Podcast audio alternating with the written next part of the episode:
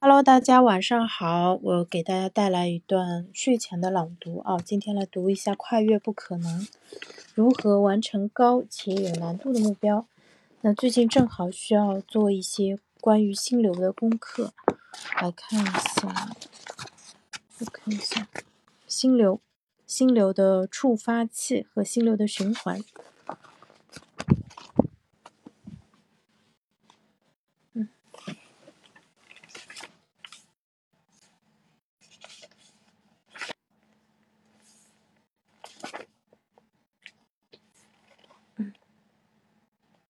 如果挑战难度呢超过实际技能百分之四，说明它足以将你推出舒适区。这对于害羞、怯懦和厌恶风险的人来说是个问题。百分之四意味着挑战与技能的平衡开始向使他们神经紧绷的那一侧倾斜。这就是为什么说焦虑容忍度是挑战与技能平衡点的关键组成部分。如果你操作正确，就会脱离自己的舒适区。所以必须学会。适应不适感。对于激进的 A 型人格则恰恰相反。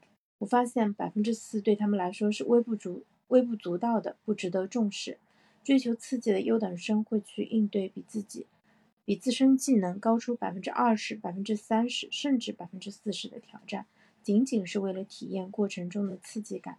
但是如果只把目光放在那些高山上，恰恰会让我们失去攀登高山所需要的状态。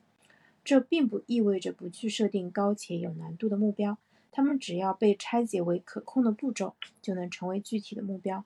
那什么是完美的明确目标呢？就是挑战难度比技能水平高百分之四。呃，接下来他分享了他自己一个非常有效的一个做法啊。例如我在写一本书的时候，会通过每天计算字数来解决这个问题。一开始，在我理清思路之前，我的目标是每天写五百字。写作过程中，当我有了更清晰的方向时，目标就增加到了每天七百五十字。在我快要完成的时候，目标就会增加到一千字。换句话说，虽然技能与挑战的最佳平衡点可能在不断的变换，但百分之四始终是我瞄准的目标。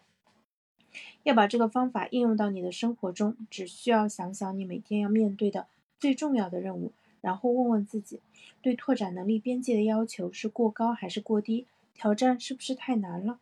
思考问题时是否会产生过多的焦虑？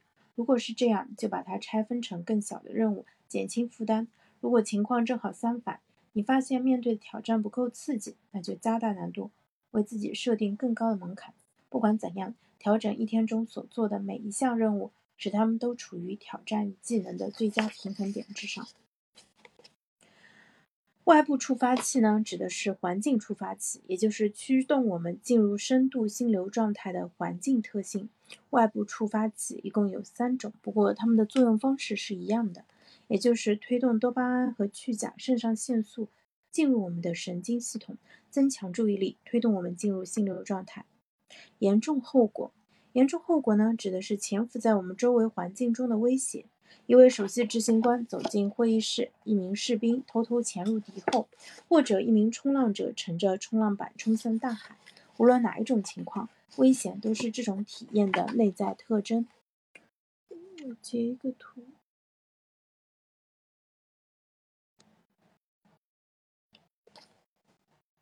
但危险有助于我们的事业，危险会风险会增加我们体内的去甲肾上腺素和多巴胺含量。事实上，肾上腺素激增的说法是不准确的，因为很少有人真正喜欢肾上腺素带来的感觉。但我们几乎所有人都渴望获得多巴胺和去甲肾上腺素。值得注意的是，要区分严重后果与维持挑战与技能的平衡所带来的风险。从挑战与技能平衡的角度来看，这里的风险更多的是一种应对挑战的方式，而不外部而非外部环境的特性。作为一名作家，如果我在一篇散文中表现得特别脆弱和真实，就意味着我稍微脱离了自己的舒适区，并且正确地利用了挑战与技能的平衡。如果我决定带着笔记本电脑爬上山顶，坐在悬崖边写作，那便是将自己置于一个会产生严重后果的一个环境。当然，你可以把这个触发器结合在一起，例如滑雪者试图从一道非常陡峭的斜坡上跳下悬崖。或者中层会经理在公司会议上决定推行一个新想法。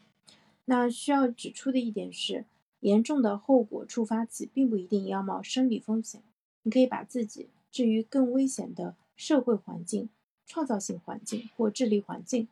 去问任何一个正在接受培训的医生，他们都会告诉你，医学院是一个可能产生严重后果的智力环境。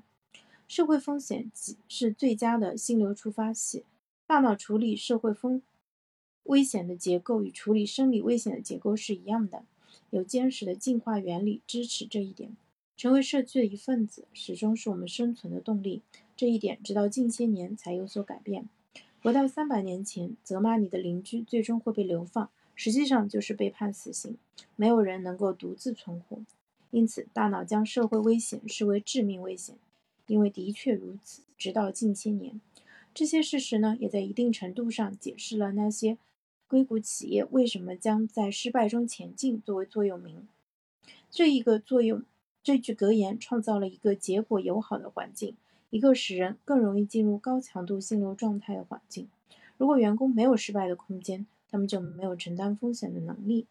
Facebook 的主楼梯间里挂着一块牌子，上面写着：“快速行动，打破规则，Move fast, break things。”这种态度对任何创新文化都至关重要。如果你不鼓励风险，就是在拒绝心流，而心流是推动创新的唯一途径。